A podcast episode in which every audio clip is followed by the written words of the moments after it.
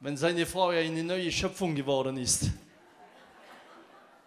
Oder alle Männer sagen, ja, so ist es. Und äh, gleiche für die Frauen. Ha? Oh, Entschuldigung. Mensch, ich habe alle Lieder am Boden. Ich mache ein wenig Platz. So, ähm, kurz vor, dass ich anfange zu predigen, möchte ich nur das Folgende sagen. Wir haben durch unsere jetzt 50 Jahre Erfahrung auch in der Gemeinde und unsere Geschichte und alles, was, was da uns Gott geschenkt hat, haben wir ähm, so ein DVD gemacht, ein Film, weil wir wollten auch, dass die nächste Generation weiß, was wir die Alten erlebt haben. Und ähm, wir, wollen, wir, wir wollten das dieser Generation lassen, um das, wenn sie mal später ohne uns sind, sie immer weiter auf den lebendigen Gott schauen und sich erinnern, Mensch, diese Menschen haben das erlebt zu dieser Zeit, so ist es auch möglich für uns in unserer Zeit. Und das ist so die ganze Geschichte auch durch die Heilung meiner Mutter und so weiter.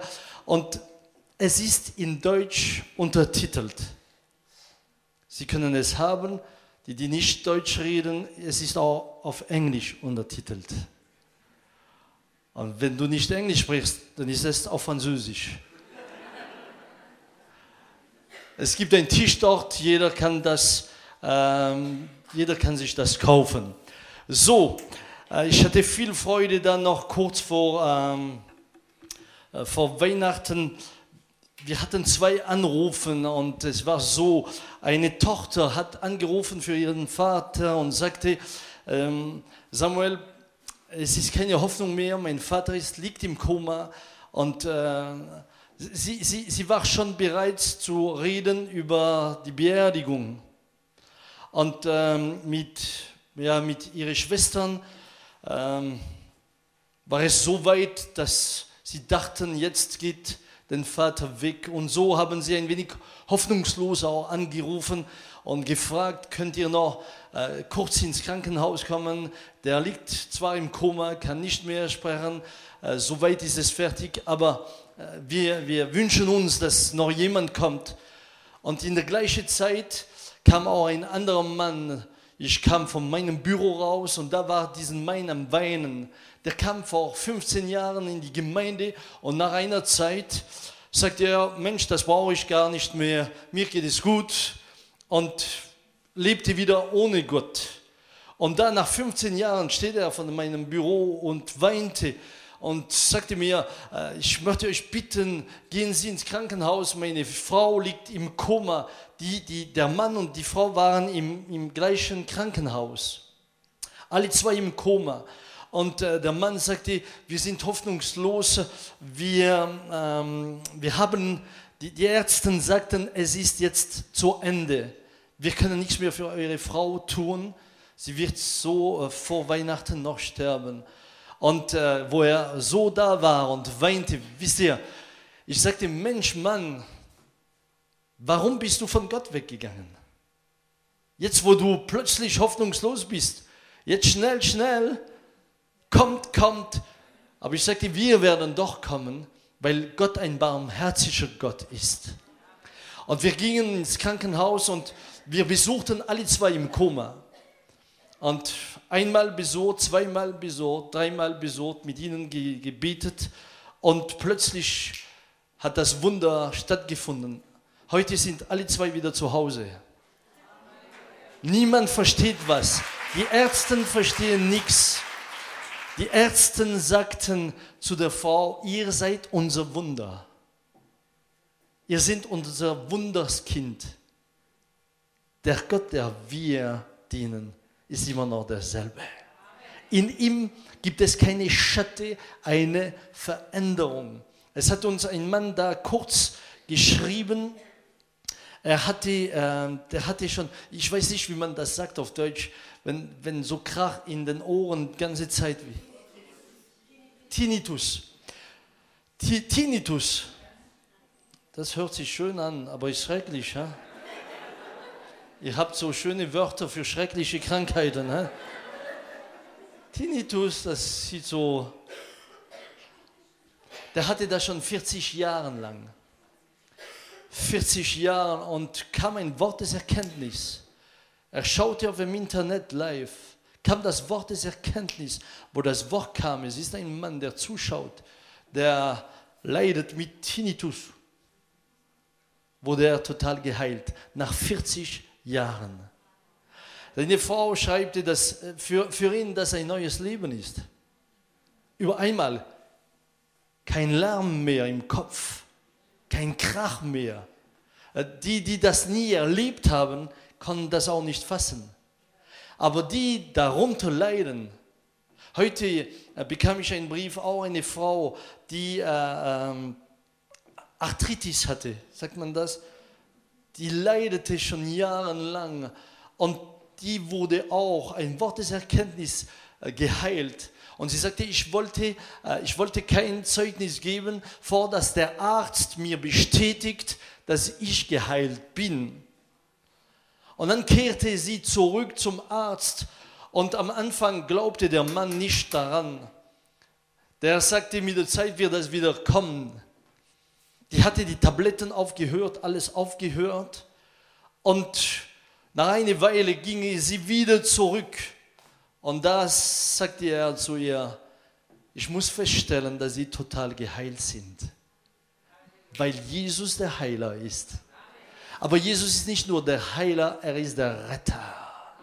Und wisst ihr, wenn ich, wenn ich so an, an Jesus denke, ist das immer so eine Freude für mich. Ich denke mir immer, Mensch, du hast den Vorrecht, den lebendigen Gott kennenzulernen durch Jesus, der dich mit ihm versöhnt hat. Du warst in der Sünde. Du warst in der Sünde. Und so ein Sünder hat Jesus gerettet. Das war noch so groß für mich am Sonntag, für die, die im Gottesdienst waren in Mühlhausen. Ich hatte eine von unseren Missionaren äh, neben mich, der ist Missionar jetzt in Südamerika. Und ich den Mann getroffen habe, war der voll in der Droge. Jeder Tag brauchte er so ungefähr 150 Euro, um Heroin zu kaufen. Und äh, der, der Mann war, war todskrank hatte Pilzen in den Lungen, spuckte Blut. Und äh, wo ich ihn getroffen habe das erste Mal, der hat mich ausgelacht. Der lachte mich aus. Und ich sagte ihm, wenn Sie das wollen, kann ich für euch beten. Der sagte, nein, nein, das will ich nicht. Sagte ich, okay, das sind eure Pilzen. Ich will niemand zwingen, seine Pilzen zu nehmen. Ha? Wisst ihr, als muss, müssen wir auch direkt sein mit den Leuten. Sie meinen, dass sie uns eine Ehre machen, wenn sie sagen, ja, beten Sie für mich. Hey, ich habe die Ehre nicht, du hast die Ehre, dass Gott dich berührt. Und äh, am Ende war ich mit einem Freund und ich habe nur so zwar gebetet, einfach, schlicht einfach. Äh, mit meinem Freund und im Gebet sagte ich, Herr, du siehst auch diesen jungen Mann, äh, der war 27 Jahre in dieser Zeit und sagte, du kannst ihn berühren. Und wenn ich fertig war, kam er, hat weinte und sagte, was haben Sie mir gemacht? Ich sagte, nichts. Der war ganz aufgeregt. Und nochmal, was haben Sie getan? Ich sagte, nichts, ich habe gebetet, du hast das Gebet gehört. Sagte, warum reagierst du so? Und dann sagte er, es brennt, es brennt, meine Lunge brennen, es brennt überall. Und da sagte ich ihm, Gott heilt dich. Der schaute mich mit so Augen an, der dachte, der ist verrückt. Aber am anderen Tag kam er ins Krankenhaus und die haben Proben gemacht, die gingen mit so einer, äh, wie sagt ihr das, mit einer Kamera, sagt ihr Kamera, in die Lungen der war total geheilt. So geheilt, dass der Pfleger, den, der ihm die 200 Spritzen gegeben hat, der hat ihm 200 Spritzen gegeben, sich bekehrt hat. Und die zwei waren am Sonntag im Gottesdienst. Der Pfleger war im Gottesdienst, der Mann, der jetzt Missionar ist. Jesus sucht uns von der Sünde raus. Und für mich ist das so eine frohe Botschaft. Jeder gläubige Mensch sollte brennend sein für Jesus. Das sind junge Leute. Wie alt bist du? 18. Du solltest Feuer haben. Alles anzünden, wo du hinkommst. So soll es sein. Wisst ihr, wenn die, die Freude am Herrn ist unsere Kraft. Der, der wird warm, der wird schon rot, da ist schon Feuer. Seht ihr, da ist schon Feuer. Und wenn ich, wenn ich an den Vater im Himmel denke, auch wenn ich in die Natur reinschaue, dann sage ich mir, Mensch Gott, bist du groß. Bist du fantastisch. Wenn ich sehe, was Gott erschaffen hat, ich kann mich nur freuen. Wenn wir in der Natur sind, auch diese Tage, wenn, du, wenn, du, wenn, du, wenn alles so weiß ist, verfroren, wenn über einmal die Sonne kommt, das ist herrlich. Und dieser Gott, der das erschaffen hat, liebt uns persönlich. Jeder Einzelne. Jeder Einzelne. Nun hat er uns nicht alleine gelassen. Vor dass Jesus gegangen ist, hat er gesagt, ich werde euch nicht, wie sagt ihr das, Orphelin, äh, Weisen, als Weisen lassen. Ich werde euch den Heiligen Geist senden. Und, und viele, viele, auch gläubige Christen sind nicht bewusst, wie, wie es fantastisch ist zu wissen, dass der Heilige Geist heute noch bei uns ist. Heute noch, für viele Menschen, auch heute Abend bin ich sicher, wenn ich davon rede, ist das etwas, das man nicht fassen kann. Das, das scheint so weit zu sein. Das kann man mit seinem Verstand nicht fassen. Und doch ist es so. Wir haben kurz da äh, noch Weihnachten gefeiert. Und jeder von euch weiß, dass Maria nie Jesus empfangen konnte, ohne dass der Geist Gottes gewirkt hätte. Es brauchte den Geist Gottes. Jesus kam ins Leib Maria durch den Geist Gottes. Natürlich an Weihnachten reden wir von Jesus und das ist sehr auch wertig, ist seine Geburt. Jesus ist gekommen, um uns zu retten, aber er kam durch den Heiligen Geist. Und wenn er gegangen ist, hat er gesagt, er lasst uns den Heiligen Geist. Wisst ihr, Jesus war sehr streng mit denen, die nicht, ähm, wie kann ich sagen, mit denen, die nicht... Äh, mit dem Heiligen Geist ähm, umgegangen sind mit, mit Ehre.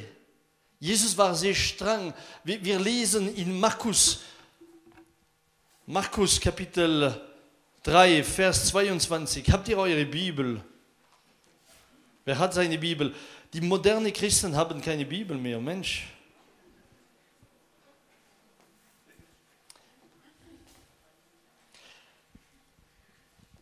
Die Schriftgelernten, aber die von Jerusalem herabgekommen waren, sagten, er hat den Belzebub und durch den Obersten der Dämonen treibt er die Dämonen aus.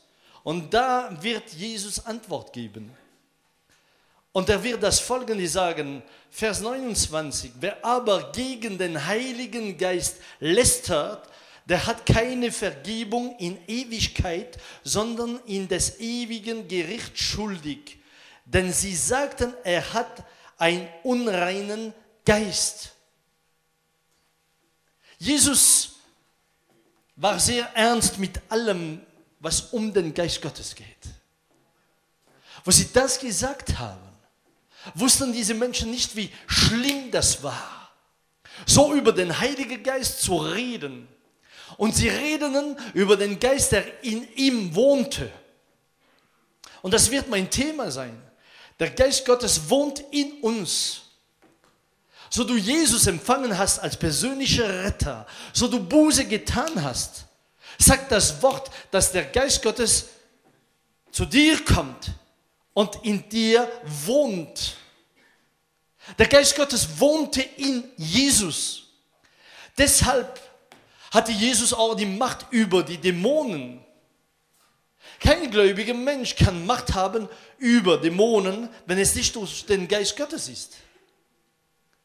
Du kannst viele Sachen lernen mit deinem Verstand, kannst in die Schule gehen, kannst über die Dämonen lesen. Du kannst über geistliche Bücher lesen und nachdenken, aber Autorität bekommst du nur durch den Heiligen Geist in dir. Sonst hast du keine Autorität. Und es gibt so viele Christen heute ohne Autorität. Die Frage ist, ja wieso, wenn der Geist in uns wohnt, wir ohne Autorität sind? Schaut mal, Jesus hat ja eine Frau, die gekommen ist und die ihn angerührt hat durch den Glaube. Die, die, die Bibel sagt, dass, dass sie krank war und dass sie das Blut verloren hat, schon zwölf Jahre. Und wisst ihr, äh, wenn eine Frau so Blutungen hatte, zu, zu dieser Zeit war sie unrein. Und die, und die alle, die sie anrührten, wurden unrein. Niemand wollte mit ihr zu tun haben. Und jetzt kommt diese Frau und die kommt von hinten, um Jesus anzurühren. Und die Bibel sagt, dass sie auf dem Platz geheilt geworden ist. Aber es passierte was.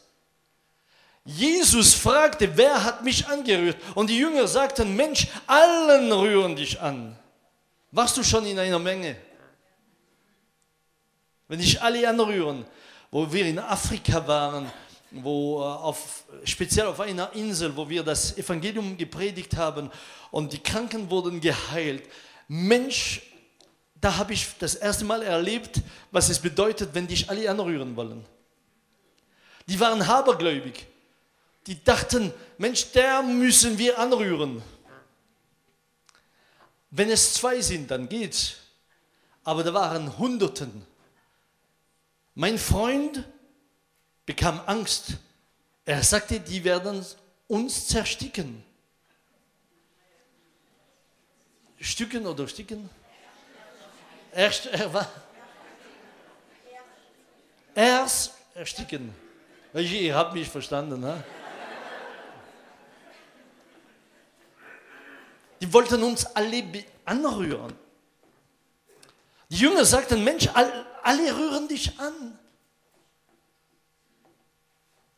Aber Jesus sagte, eine Kraft ist aus mir rausgegangen. Diese Kraft ist der Heilige Geist. Hör gut zu. Jesus heilte niemand, vor dass der Geist über ihn gekommen ist. Kein Dämon hat er ausgetrieben, aber an der Taufe, wo er sich taufen ließ. Und dann möchte ich auch äh, so kurz etwas sagen. Es ist so wichtig, dass wir auch dem Wort gehorsam sind. Wie viele Leute sind nicht getauft, wie Jesus getauft geworden ist? Wie vielen? Wie vielen haben die Buße nicht getan und nachher die Taufe getan wie Jesus ins Wasser. Die Bibel sagt, dass er aus dem Wasser kam nach der Taufe. Das bedeutet, dass er im Wasser war. Getauft bedeutet untertauert. Keine Tropfe. Du kannst nicht in einer Tropfe untertauert sein. Oder? Wie groß sind die Tropfen in Deutschland? Es mal so anfangen zu regnen, Mensch, da kommt nach Frankreich untertaucht. Warum? In den Tod und in die Auferstehung Jesu. Und Jesus, der nicht ein Sünder war, der ging ins Wasser, um uns den Weg zu zeigen. In dieses unreiniges Wasser, wo diese Sünder waren, ging Jesus rein. Und wenn er rauskam, sprach der Vater im Himmel und der Geist kam über ihn. Und dann fing es an, dann war diese Autorität durch den Geist Gottes in ihm, obwohl er schon Gottes Sohn war. Aber die Autorität kam durch den Heiligen Geist in ihm. Und dann fing es an, die Kranken wurden geheilt. Und diese Frau kam, rührte ihn an, eine, eine Kraft ging von ihm raus und sie wurde geheilt. Warum sagt Jesus, dass wir den Kranken die Hände auflegen sollen? Nur, dass wir sehen, ob sie die Haare ge gewaschen haben, ob, ob, ob, ob es noch so fett ist. Warum? Weil wenn Menschen erfüllt sind mit dem Heiligen Geist, dann passiert auch was, wenn sie die Hände auflegen. Hallo? Passiert was. So wir erfüllt sind mit dem Geist Gottes. Aber vielen sind nicht bewusst darüber. Es gibt viele gläubige, wunderbare Menschen und ich, ich habe Respekt. Nun haben sie noch nicht gefasst, dass der Geist Gottes in sie wohnen will. Und wenn er mal hier wohnt, hast du auch eine Autorität, die du natürlich nicht hast. Wieso wurden diese zwei Personen im Koma geheilt? Die hörten uns gar nicht. Die könnten nicht wissen, dass wir für sie beten. Wieso über einmal 40 Jahre Tinnitus und ein Wort und der Mann ist geheilt? Weil der Geist Gottes heute noch wirkt. Jesus hat uns nicht weise gelassen, er hat uns den Geist Gottes geschickt. Nun jetzt müssen wir bewusst werden, was es bedeutet, der Tempel des Heiligen Geistes zu sein.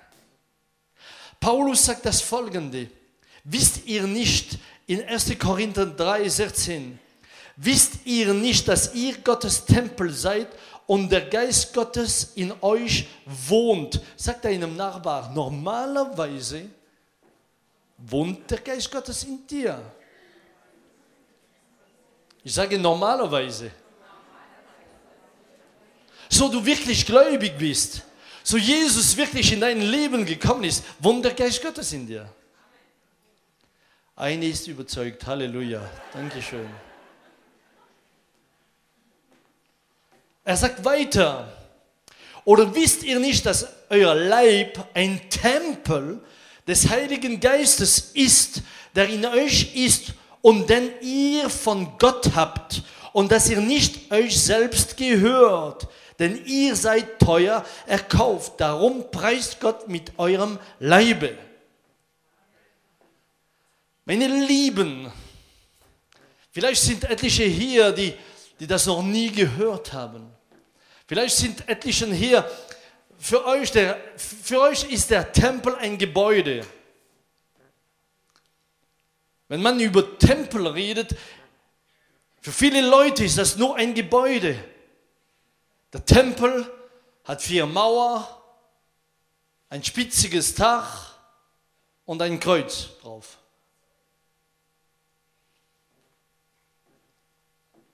Aber das ist der Tempel nicht. Der Tempel war ein Tempel aus Steine, wo Jesus ges gesprochen hat über den Tempel. Haben die Juden das, das, dasselbe verstanden? Die, die sahen nur den, den Tempel Jerusalem, die sahen nur dieses Gebäude. Aber Jesus redete nicht von dem Gebäude. Wir lesen, da fingen die Juden an und sprachen zu ihm, was zeigst du uns für, euch, äh, für ein Zeichen, dass du dies tun darfst? Jesus antwortete und sprach zu ihnen, brecht diesen Tempel ab und in drei Tagen will ich ihn aufrichten. Da sprachen die Juden, dieser Tempel ist in 46 Jahren erbaut worden und du willst ihn in drei Tagen aufrichten? Er aber redete von dem Tempel seines Leibes. Als er nun auferstanden war von den Toten, dachten seine Jünger daran, dass er dies gesagt hatte und glaubten der Schrift und dem Wort, was Jesus gesagt hatte. Heute bin ich überzeugt, dass wenn die Christen mehr bewusst sein würden, dass sie den Tempel des Heiligen Geistes sind, sie auch viel mehr erleben würden. Aber ihr Benehmen würde sich auch verändern. Die Prioritäten in ihrem Leben würden sich auch verändern. Jesus wusste, was sie mit ihm machen würden. Jesus wusste, dass sie ihn töten würden. Deshalb wusste er auch, dass an diesem Tag, wo er sterben wird, er das Opfer Gottes, das Lamm Gottes als Opfer gegeben wird für die Menschen. Und von diesem Tag ab wird der Tempel in Jerusalem keinen Sinn mehr haben. Keinen Sinn mehr. Der Tempel war wie ausgelöscht an diesem Tag durch seinen Tod. Und er erklärte ihnen, dass der Tempel jetzt sich verändern wird. Wisst ihr, am Kreuz ist viel passiert. Am Kreuz ist eine Übertragung. Meine Sünden kamen auf Jesus. Das Kreuz ist eine Übertragung. Meine Sünden kamen auf Jesus. Warum? Weil der Geist Gottes nicht in einen Tempel kommen kann, der schmutzig ist. Es brauchte das Blut Jesus, um mich zu reinigen von meinen Sünden. Es brauchte das Blut Jesus. Vor dass Jesus gestorben ist für euch, für mich, konnten wir den Heiligen Geist gar nicht empfangen in uns. Unmöglich. Und ich, ich, ich möchte das, das Folgende sagen. Ist jemand hier, der Jesus nicht erkennt als sein persönlicher Retter, der nicht erkennt, dass Jesus gestorben ist für die Sünden des Menschen, kannst du auch den Heiligen Geist vergessen. Du wirst nie den Heiligen Geist bekommen. Nie. Es ist einfach unmöglich. Der Geist Gottes kommt nur da, wo Menschen das Blut Jesus angenommen haben. Er kommt nicht, wo man Jesus nicht will. Wo Jesus ist, da kommt auch der Geist. Übertragung war am Kreuz, aber nicht nur. Von einem Tempel aus Stein wurde es ein Tempel aus Fleisch. Und über einmal ist die Gegenwart Gottes nicht nur im Tempel in Jerusalem, über einmal ist die Gegenwart Gottes überall, wo Kinder Gottes sich finden. Überall. Überall. Ob in Frankreich, ob in Deutschland, egal wo, überall findet sich der Geist Gottes. Wir brauchen nicht mehr nach Jerusalem gehen, um den Tempel zu finden oder den dritten Tempel zu bauen weil du den Tempel geworden bist. Weil Jesus in dich wohnt durch den Heiligen Geist. Weil du jetzt eine Autorität hast. Weil du jetzt den lebendigen Gott in dir hast. Würden die Christen mehr bewusst sein, würden sie auch viel mehr das Wort in Tat umsetzen. Wieso sind so wenig Christen, die für die Kranken beten? Wenn du erfüllt bist mit dem Heiligen Geist. Wieso haben die Christen so oft Angst vor den Dämonen? Wieso sind so wenig Christen, die etwas erleben, geistliches erleben? Die hören das Wort jeden Sonntag, Mensch. Die lesen auch, die lesen das Evangelium, lesen über die Wunder, lesen über, über alles, was Gott getan hat, lesen die Apostelgeschichten. Und doch erleben sie nie was, wie wenn wir nicht die gleiche Kraft empfangen hätten. Hallo? Ihr seid so ruhig heute Abend. Für, für, für, wisst ihr, ich möchte euch ermutigen, nicht entmütigen. Ermutigen. Mensch, das ist für ein jeder von uns. Sag es seinem Nachbar, wenn er schläft verweilen. Sag ihm, Mensch, das ist für dich.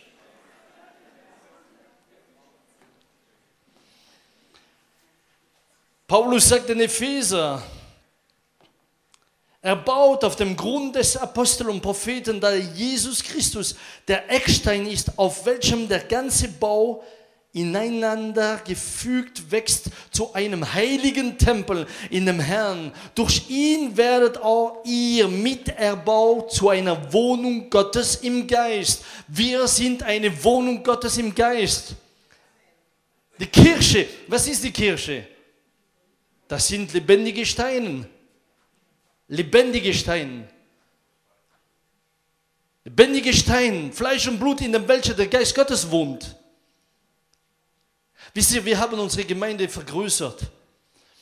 Wir haben das Gebäude vergrößert, aber ich sagte, das Gebäude ist nicht die Gemeinde, die Gemeinde seid ihr. Ihr seid die Gemeinde.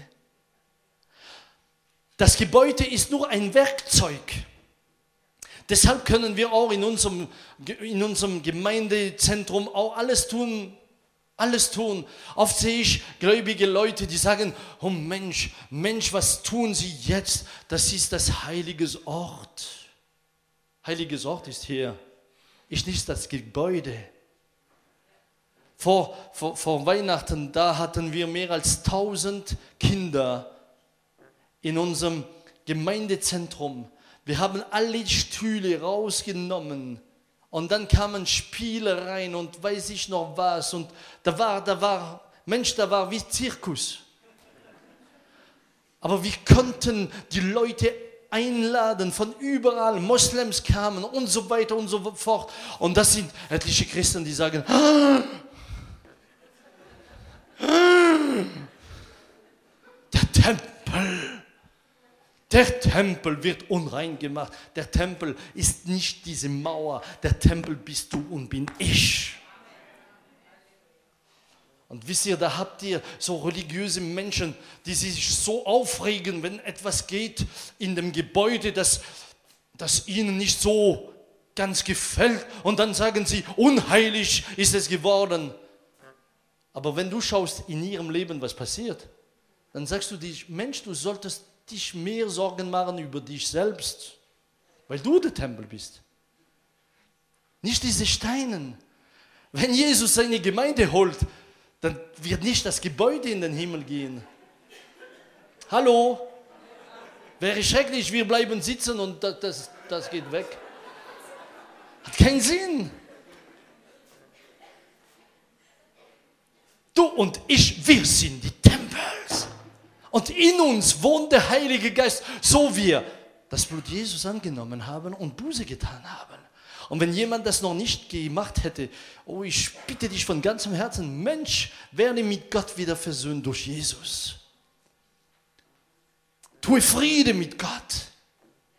Es ist nur möglich durch Jesus. So ist der Tempel entstanden. Wie ist, wie ist die, die, die, die, äh, die Stiftshütte entstanden so. Am Anfang, wo Gott den Mensch geschaffen hat, kam er jeden Abend, war, war lebendige Beziehung zwischen Gott und seiner Kreatur. Mann und Frau konnten mit Gott reden, täglich. Hey, das ist fantastisch. Jeden Abend kam er in den Garten und hatte lebendige Beziehung. Und über einmal kam die Sünde und es war fertig, geschlossen. Sie kamen raus. Diese Beziehung war nicht mehr. Und dann, um zu Gott zu kommen, brauchte es immer Blut. Es musste, es musste ein Tier sterben. Und das, es wurde immer übler auf der Welt so weit bis, bis an den Punkt, wo Gott sagte, ich werde, ich werde sie auslöschen. Und dann über einmal war Noah da. Und Gott kam zu Noah. Wieder eine Beziehung. Sagt ihm, okay, ich werde noch etliche lassen. Ein neuer Anfang. Und da kommt Gott wieder. Ist wieder eine lebendige Beziehung. Und ihr wisst und kennt die Geschichte. Und da fing die Menschheit wieder an mit acht Personen. Und wisst ihr, mit acht Personen kann es schnell gehen. Hä? Wir sind jetzt geheiratet seit 30 Jahren. Wir hatten Weihnachten nur mit unseren Kindern und Kindeskinder. Wir waren schon 21. Das geht schnell. Wie die Mäuse. Wir überlegen, Mensch, bald haben wir keinen Platz mehr. Und unsere Kinder sind gesund. Die arbeiten viel. Sportliche Kinder.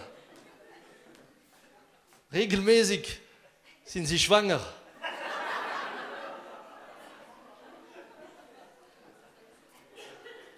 Das sind etliche, die sagen, ach, diese Franzosen, ach, diese Franzosen.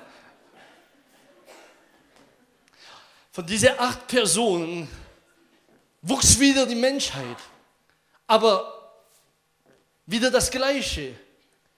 Auch zu dieser Zeit wurde es schlimm. Und da kam wieder Gott zu Abraham und sprach mit Abraham.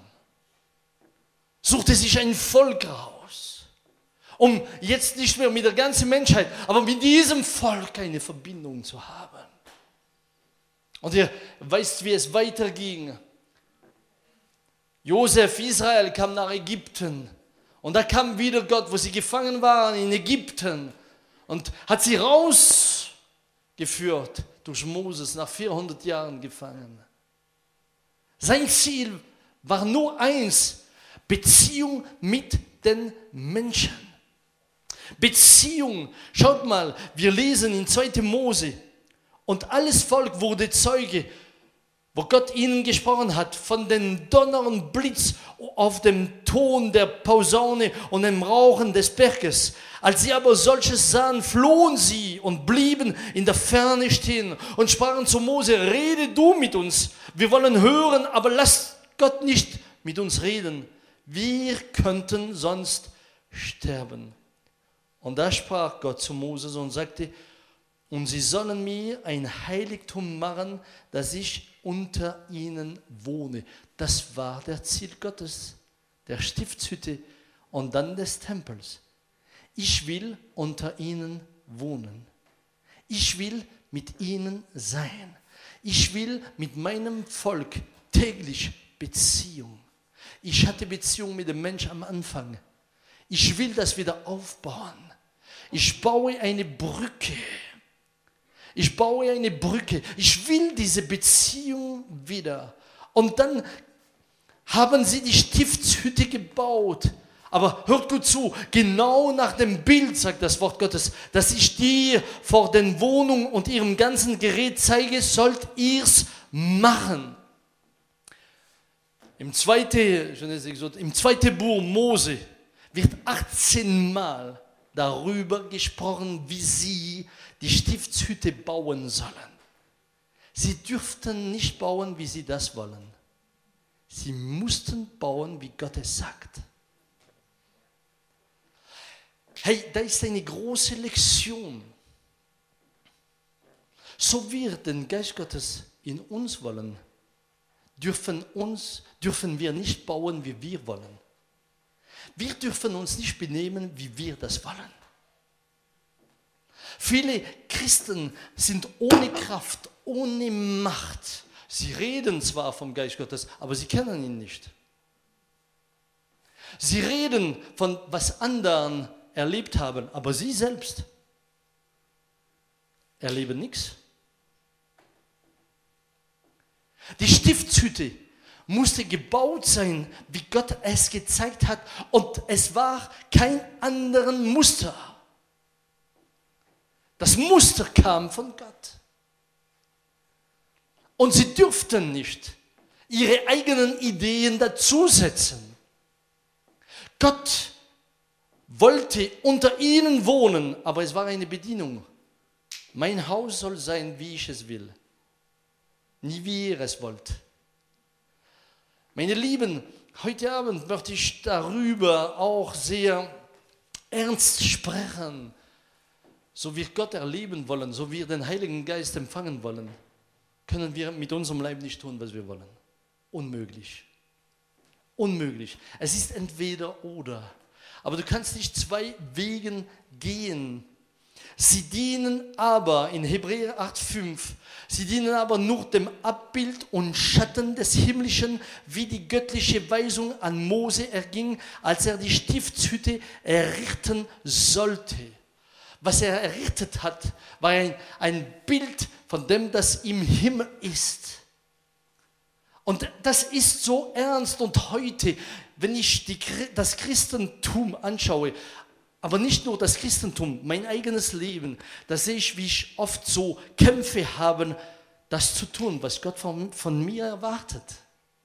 Und heute gibt es so eine Theologie, wo du meinen könntest, tue, was du willst, sowieso ist Gott so barmherzig, dass alles durchgeht. Das kannst du dir einbilden. Aber die Realität ist nicht so.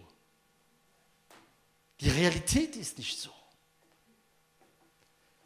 Die Realität ist nicht so. Wenn, wenn wir in das, in das Wort Gottes schauen, wir sind die Tempel des Heiligen Geistes. Nochmal, ich wiederhole, nach Gottes Gnade, die mir gegeben ist, habe ich den Grund gelegt als ein weiser Baumeister. Ein anderer baut darauf, ein jeder aber seht zu, wie er darauf baut. Einen anderen Grund kann niemand legen, als den, der gelegt ist, welcher ist Jesus Christi. Er baut auf den Grund der Apostel und Propheten, da Jesus Christus der Eckstein ist. So sollen wir bauen. Wir können nicht anders bauen. Wir sollen bauen nach der Lehre des Aposteln. Wir sollen unser Leben aufbauen nach dem, was Jesus uns gelernt hat. Du, du hast keine andere Möglichkeit. Aber das ist so schön, wenn du das mal verstanden hast. Warum sage ich das? Weil so viele Christen sind, die so viele Fragen haben und sagen, Mensch, ja, warum erleben wir, nie was? Ja, ja Mensch, wa warum habe ich das Gefühl, dass ich den Geist Gottes nicht erlebe wie die anderen und so weiter und so fort? Hallo, komm zurück zu dem Wort. Schau ins Wort. Schau ins Wort. Schau, wie Moses die Stiftshütte bauen sollte nach dem Muster und jetzt sagt Paulus, dass du und ich nicht anders bauen können als auf dem Grund Jesu Christi. Er ist das Fundament. Wir können nicht anders bauen.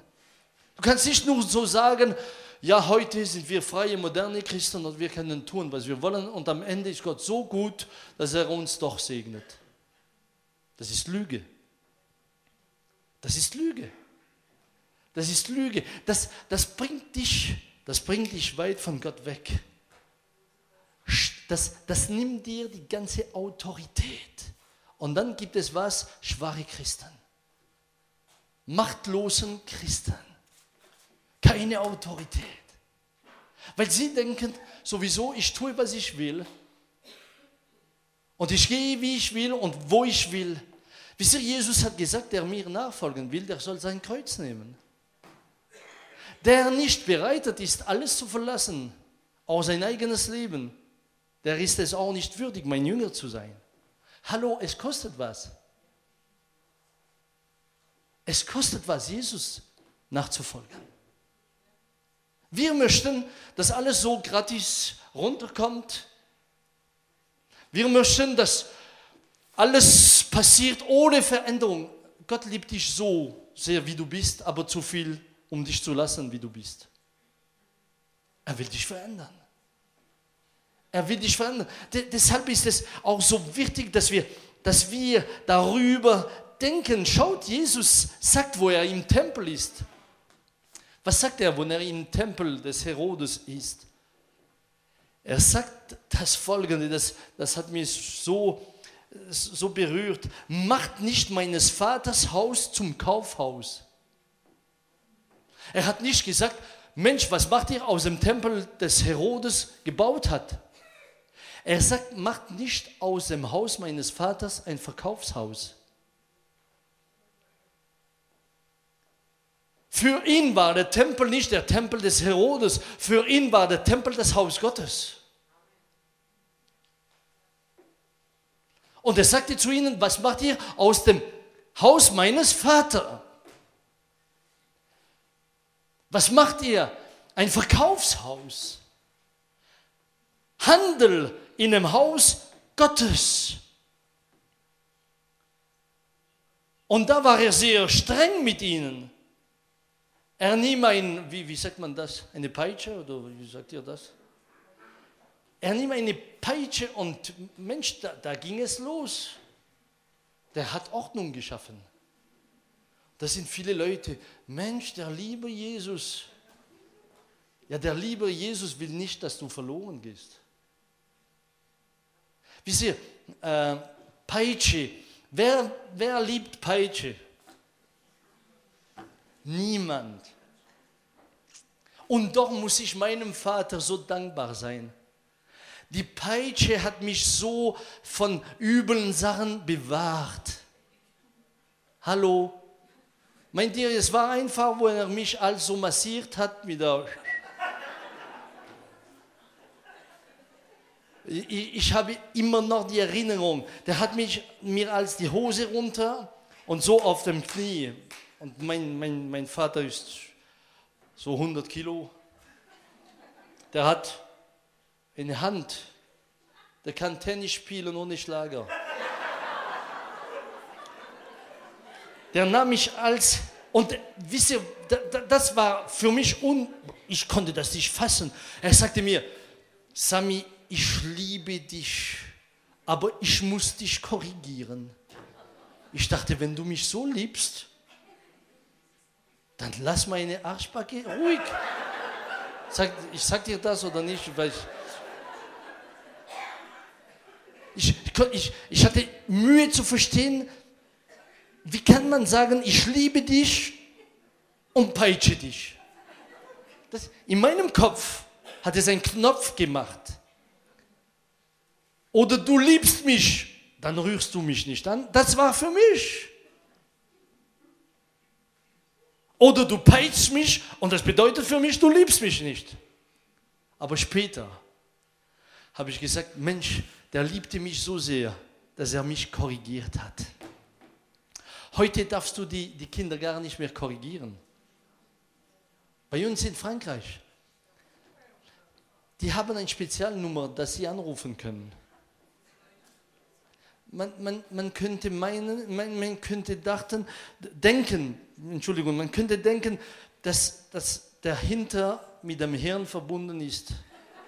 Die haben Angst, das macht sie blöd, wenn man draufschlägt. Wenn du sie nicht korrigierst, dann werden sie blöd, das kann ich dir sagen. Es geht nicht um zu schlagen. Jesus in seiner Liebe hat Ordnung geschaffen und oft greift Jesus ein in unserem Leben. Und wenn er eingreift, hallo, das gefällt uns nicht. Und dann weinen wir und dann, dann, dann jammern wir und, und wieso? Es ist nur lauter Liebe. Warum? Weil wir so oft aus unserem eigenen Tempel dasselbe gemacht haben als die Juden aus dem Tempel Jerusalem. Ihr habt ein Verkaufshaus gemacht was machen wir mit unserem Tempel? Komm, wir stellen uns die Fragen. Was machen wir? Schaut mal, was, was Paulus sagt. Wisst ihr nicht, dass ihr Gottes Tempel seid und der Geist Gottes in euch wohnt?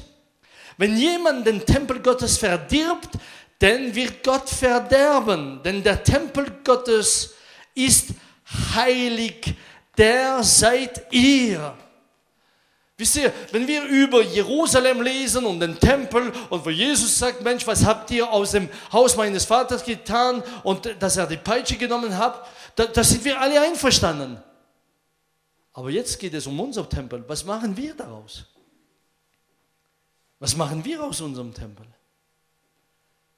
Wie wollen wir, dass der Geist Gottes in uns wohnt, wenn wir mit dem Tempel Sachen tun, die gegen den Willen Gottes sind. Heute meint man, Mensch, man kann sündigen, wie man will, und die, die Liebe Gottes ist höher als unsere Sünde. Hallo? Hallo? Ist so Jesus im Tempel Ordnung geschaffen hat, wird er in unserem Tempel Ordnung schaffen. Oder er wird uns in Ruhe lassen, aber dein Tempel wird der sein. Bruder, Schwester, junge Leute, es sind auch viele junge Leute, ich freue mich darüber, ich war auch jung. Ja, viele Leute schauen mich an, wie wenn ich alt auf die Welt gekommen wäre. Ihr Alte, wir wissen, dass wir nicht alt auf die Welt gekommen sind. Ha? Wir hatten auch Haare überall. Wir hatten auch unsere Versuchungen. Wir hatten sie. Hallo, wir sind nicht heilig auf die Welt gekommen. Aber wir wussten und wir wissen heute noch, so wir, so wir die Autorität Gottes wollen durch den Heiligen Geist in diesem Tempel, müssen wir auch Einstellung nehmen. Und es gibt keinen Kompromiss. Es gibt keinen Kompromiss. Schau, schaut mal, was passierte im Tempel, im ersten Tempel zur Zeit Salomon. Lass, lass mir dir das kurz lesen. weil das so wichtig ist. Auch alle Oberen, Judas und die Priester und das Volk versündigten sich noch mehr mit all den gräulichen Sitten der Heiden und machten unrein das Haus des Herrn. Hör gut zu, sie machten unrein das Haus des Herrn, das er geheiligt hatte in Jerusalem. Und der Herr, der Gott ihrer Väter, ließ immer wieder gegen sie reden durch seine Boten, denn er hatte Mitleid mit seinem Volk und seiner Wohnung. Aber sie verspotteten die Boten Gottes und verachteten seine Worte, verhöhnten seine Propheten, bis der Grimm des Herrn über sein Volk wuchs und es kein Vergeben mehr gab. Da führte er gegen sie heran den König der Chaldeer und ließ ihre junge Mannschaft mit dem Schwert erschlagen im Hause ihres Heiligtums. Hör gut zu, im Hauses und verschonte weder die Jünglichen noch die Jungfrauen, weder die Alten noch die Greise. Alle gab er sie in seine Hand und alle Geräte im Hause Gottes, große und kleine, die Schätze im Hause des Herrn und die Schätze des Königs und seine Oberen, alles ließ er nach Babel führen. In andere Worte, weil sie den Tempel unrein gemacht haben ließ Gott ein Recht. Die Feinden Israels kamen in den Tempel. Hör gut zu. Die Feinden Israel kamen in den Tempel hinein. Warum konnten sie in den Tempel hineinkommen? Weil Gott aus dem Tempel war. Weil was in dem Tempel passierte, diese Unreinigkeit, ein Gräuel war vor Gott. Wisst ihr, was viele Christen und auch junge, junge äh, Leute nicht verstehen, wenn Gott nicht den Recht hat, durch die Heiligkeit in einem Leben, dann hat der Teufel die Recht.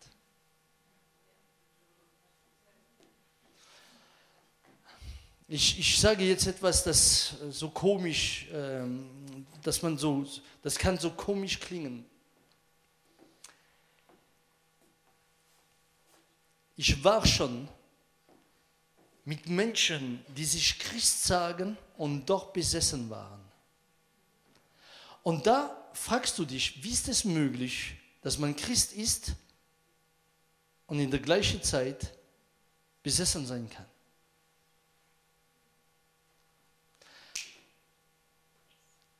Wenn der Tempel unrein wird, wenn man auch ein Gräuel wird für Gott, dann zieht sich der Heilige Geist zurück. Aber wenn der Geist Gottes geht, dann kommt einander. Letztens hatte ich zu tun mit einem jungen Mann. Wisst ihr, das war schwierig auch für mich. Der ist in unserer Gemeinde aufgewachsen, äh, aufgewachsen hat das Evangelium gehört, auch im, im Kindergottesdienst und so weiter, ging in Jugendlager. Und dann über einmal sagte er, jetzt führe ich mein eigenes Leben, ging weg von Gott, hat auch sein Leben geführt ohne Gott, ähm, war mit seiner Freundin, wilde Ehe und so weiter und so fort. Und jetzt über einmal kommt er zurück und sagte, ich, ich, ich, ich habe so einen Kampf in mir. Es passieren Sachen. Und an einem Abend, wo wir den Altarruf gemacht haben, kam er nach vorne. Und im Augenblick, wo wir nur Jesus ausgesprochen haben, ist er an Boden gefallen und wir müssten Dämonen austreiben. Er ist in der Gemeinde aufgewachsen. Als Kind hat er Jesus angenommen. Aber wenn du freiwillig dein Tempel dem Teufel öffnest, dann kommt er auch. Schaut, was, was, was, sagt, was sagt Paulus? Flieht die Hurerei. Alle Sünden, die der Menschen tut, bleiben außerhalb des Leibes. Wer aber Hurerei treibt, der sündigt am eigenen Leibe. Oder wisst ihr nicht, dass euer Leib ein Tempel des Heiligen Geistes ist, der in euch ist und den ihn, ihr von Gott habt und dass ihr nicht euch selbst gehört? Denn ihr seid teuer erkauft, darum preist Gott mit eurem Leibe. Das sind viele, die mir sagen, ah, Bruder, Hurerei mache ich nicht. Ich ging noch nie zu einer Hure.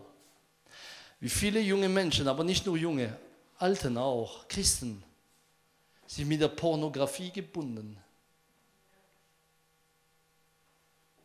Ist Hurerei.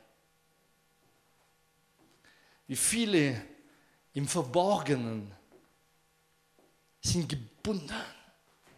Schauen sich Sachen an, die sie, wie, wie, wie, wie, wie das war im, im Tempel, wo, wo wir vorher ge, ge, gelesen haben, machen ihr Tempel unrein. Die Gedenken unrein. Alles wird unrein. Und wisst ihr, ich habe jetzt leider so viel gehört, ob es Männer, Männer oder Frauen sind. Du kannst nicht auf zwei Wegen gehen. Ich bete von ganzem Herzen, oh Gott, in Deutschland eine, eine, eine, eine, eine Gemeinde aus lebendigen Steinen, die voll der Kraft Gottes sind. Aber dafür muss der Tempel ein Tempel sein, in welchem der Geist Gottes wohnen kann.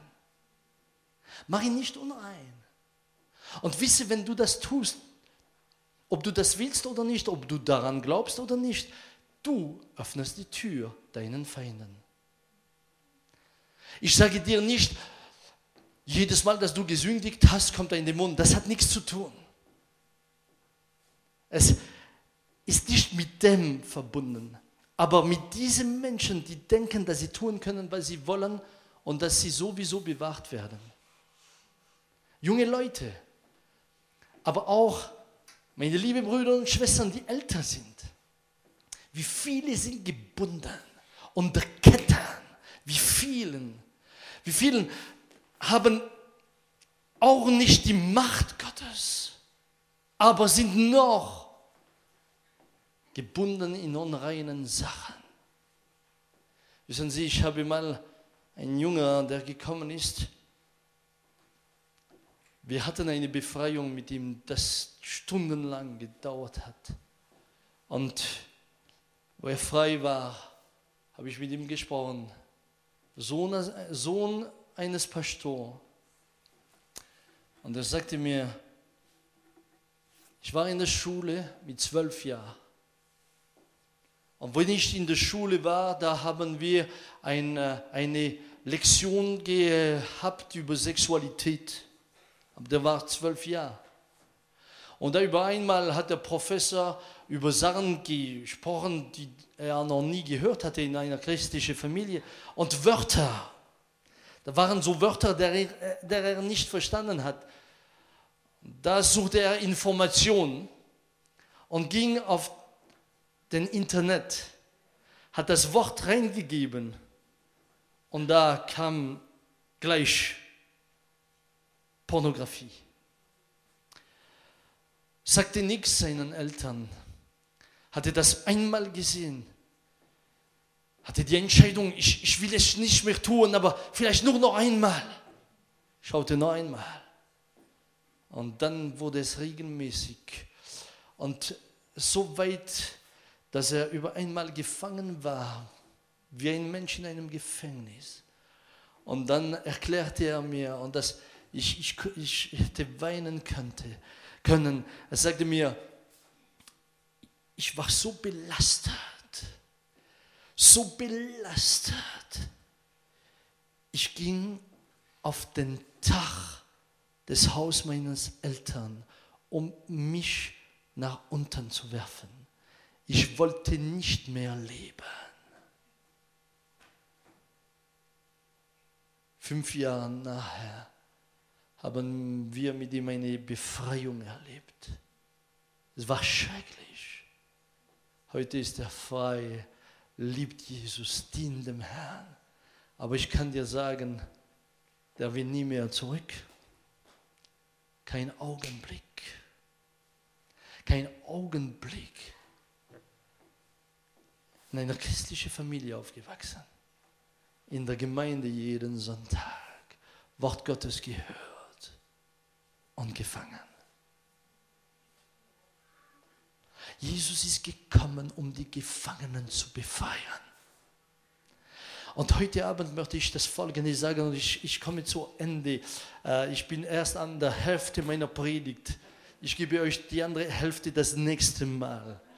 Und die andere Hälfte ist so wichtig, weil wir auch sehen die, Auf, äh, die Aus, Auswirkungen, wenn der Geist da ist, was passiert. Und das ist fantastisch. Aber ich möchte heute zuerst sagen, Leute, nimmt es ernst mit Gott. Macht es ernst. Es geht nicht um, Religi äh, um Religion zu spielen. Es geht um Leben und Tod. Es geht um Geist Gottes oder Geist des Finsternis. Es geht um Licht oder Finsternis. Es geht um Ewigkeit und verloren.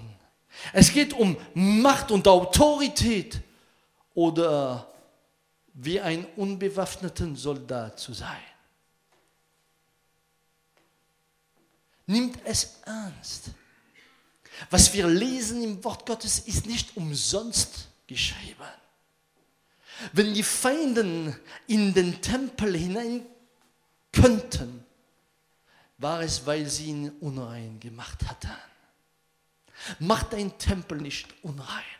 Und wäre jemand hier heute Abend, egal jung oder älter, vor Gott, sag ihm, Herr, ich will Buße tun, befreie mich. Die gute Nachricht ist, dass Jesus immer noch bereit ist zu vergeben und zu befreien. Ich habe jetzt von diesen zwei jungen Menschen gesprochen, aber ich könnte euch von jungen Frauen reden. Ich könnte euch von verschiedenen, von Ehepaaren reden, in welche, weil Unreinigkeit war, die Ehe, die Ehe so schlecht ging, die Familien äh, äh, fast vernichten wurden. Es ist ernst. Ich wünsche mir, dass ich mal komme und dass jeder von euch sagen kann, Bruder, diese Woche hat mich ein Kranker angerührt und er wurde geheilt, weil die Kraft Gottes in mir wohnt. Bruder, ich kam in einen Ort, wisst ihr, wenn die Kraft Gottes in euer Tempel ist, dann passieren Sachen. Da ist es, dann Christ zu sein ist ein Abenteuer. Dann ist es ein Abenteuer. Fantastisch. Ich erinnere mich immer, ich komme mal in einer, hört gut zu, das war in einer Bibelschule. Komme in einer Bibelschule und äh, ich hatte 300 Kilometer hinter mir, war ein wenig müde. Und da kommt ein junger Student, sagte mir, ich will euch reden. Ich sagte, hey, ich habe noch einen meinen Koffer in der Hand, lass mich ins Zimmer gehen, lass mich ankommen und dann und er kam wieder. Ich sagte, okay, aber normalerweise hast du einen Verantwortlicher in der Bibelschule, dann komm und wir werden uns treffen mit ihm. Und wir haben einen Termin gemacht für den anderen Morgen. Und ich dachte, Mensch, dieser junge Mann, der, der, der, der wünscht sich etwas zu lehren, vorwärts zu gehen. Und jetzt haben wir das Termin und wir sitzen hin miteinander. Und ich sage, hallo, was kann ich für dich machen? Er schaut mich an und sagt mir, Sie regen mich auf. Ich dachte, ein Termin, um mir das zu sagen. Aber der, der sagte mir das ernst. Sie regen mich auf. Sein Verantwortlicher, der war daneben. Der hat nichts mehr verstanden. Und auf dem Augenblick sagte ich, Mensch, wieso? Und dann kam es mir. Ich rege nicht ihn auf, ich rege, ich rege das, was in ihm wohnt, auf. Dann sag ich, sagte ich ihm, hey, sag mir mal, wer ist Jesus für dich? Und dann kamen, er fing an zu, zu dammern, sagt man das? Äh, er, fing, er fing an, über Jesus zu spotten. Aber gleich, er spottete über Jesus. Sein Verantwortliche, der schon wochenlang mit ihm war, der wusste nicht, was passiert. Er spottete über Jesus und dann natürlich habe ich, war klar, ich hatte nicht gegen das Fleisch zu kämpfen, aber der hatte, der, der hatte Einwohner. Der war nicht allein im Zug. Und da habe da hab ich gesagt, okay, komm. Und ich habe für ihn gebetet und auf dem Platz wurde er befreit. Er fing an zu schreien, so wie ein Tier und dann plötzlich fertig. Hey, wo es fertig war, war es wieder so ein schöner, junger, friedlicher Mann. Werde nicht rot diesmal. Ha? Und der hat mich angeschaut und, und hört gut zu. Die drei Tage, wo ich dort war, der ließ mich nicht mehr los. Er war wie meine mon ombre. Er war wie, wie meine Schatte. Überall. Und dann, ich denke, mindestens fünf Jahre, egal wo ich war in der Schweiz zum Predigen, der war da der war so glücklich. So glücklich, dass er frei war. Wenn der Geist Gottes in dir wohnt, dann passiert was. Dann ist das Leben ein Abenteuer. Dann über einmal hast du Leute, die dir sagen, sie regen mich auf. Hallo, das ist flott. Schön so.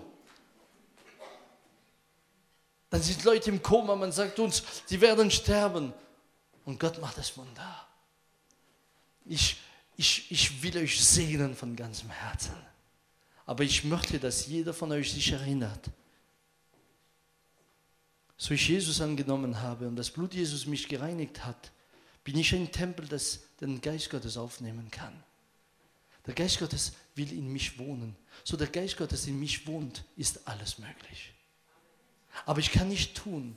Und ich kann meinen Tempel nicht bauen, wie ich das will. Es gab, es gab für die Stiftshütte ein Beispiel, dem, äh, nicht ein Beispiel, ein, äh, ein Muster. Es gab ein Muster. Wir haben ein Muster in Jesus. Wir wollen nicht tun, was wir wollen. Wir wollen hören, was er uns lernt. In Tat umsetzen. Es lohnt sich, es lohnt sich. Ich möchte einem jeder sagen, es lohnt sich. Hätte ich mein Leben wieder anzufangen, ich würde dasselbe tun. Ich würde gleich wieder mit Jesus anfangen. Junge Leute, junge Leute, für euch ist es möglich. Warte nicht. Lass dein Tempel sauber. Lass dich nicht fangen. Und so du gefangen sein würdest, Komm zu Jesus. Er wird deine Ketten zerbrechen und dir einen neuen Anfang geben. Es lohnt sich. Es lohnt sich und du wirst sehen, dein Leben wird ein Abenteuer sein. Ich überlege jetzt, ich, ich, bin, ich, ich bin jetzt ein wenig über 50 und äh, ich bin 52 und an meinem Geburtstag hat meine Frau 25 auf den Kuchen gemacht. Hat mir Freude gemacht bis ich mich in den Spiegel geschaut habe, das heißt, ist herum. Aber wenn ich darüber denke, ich, ich sagte dem anderen Tag jemanden, Mensch, in meinem Leben habe ich mehr erlebt als viele Leute in zwei Leben. Nicht, weil ich es bin, weil wenn Gott mit dir ist, sich die Sachen multipli mul äh, multiplizieren.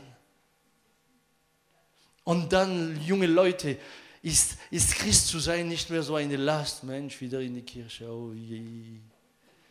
Und dann, oh je, wieder Jesus und oh je, wieder. Dann ist es, hallo, es ist eine Freude. Dann gehst du vorwärts. Wir haben so junge Menschen, die sind voll Feuer. Wir haben unser äh, Jugendpastor, Thibaut, die, die ihn kennen. Hallo, jede Sekunde hat er eine neue Idee.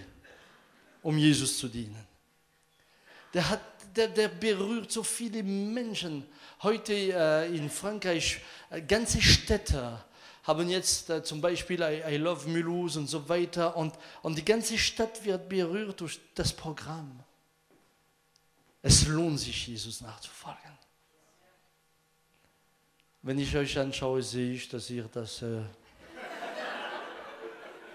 ihr schaut mich so an. Komm, lass uns beten. Herr, komm mir zur Hilfe. Herr, mach meine liebe Brüder und Schwestern feurig für dich. Herr, dass sie verstehen, dass sie ein wunderbarer Vorrecht haben, der Tempel des Heiligen Geistes zu sein. O Geist Gottes, du allein kannst uns überreden von Sündern, Gerechtigkeit. Herr, du allein durch deinen Geist willst in das Leben einem jeder eintreten und es verändern.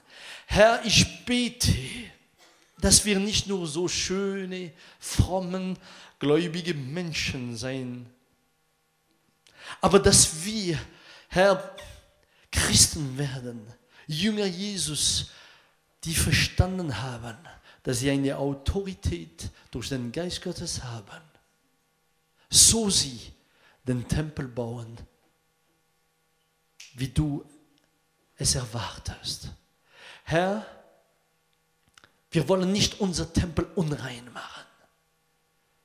Wir wollen ihn rein haben. Dein Willen war in der Stiftshütte, dass du immer unter deinem Volk sein kannst. Und Herr, heute haben wir das Vorrecht, nicht nur, dass du unterm Volk sein willst, du willst mit einem jeder sein, täglich.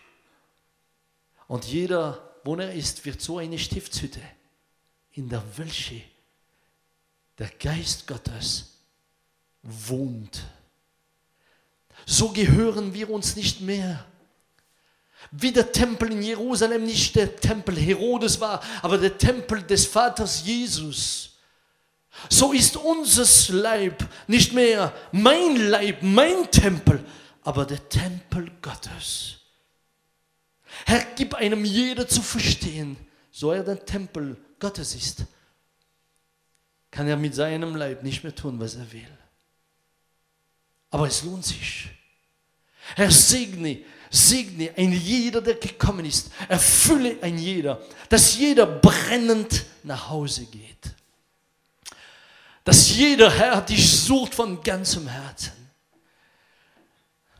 Dass die Zeit kommt, wo sie kommen werden und sagen werden, oh lieber Bruder, Heilungen erleben wir, Dämonen werden ausgetrieben, das Evangelium wird gepredigt und viele Menschen kommen zum Heil.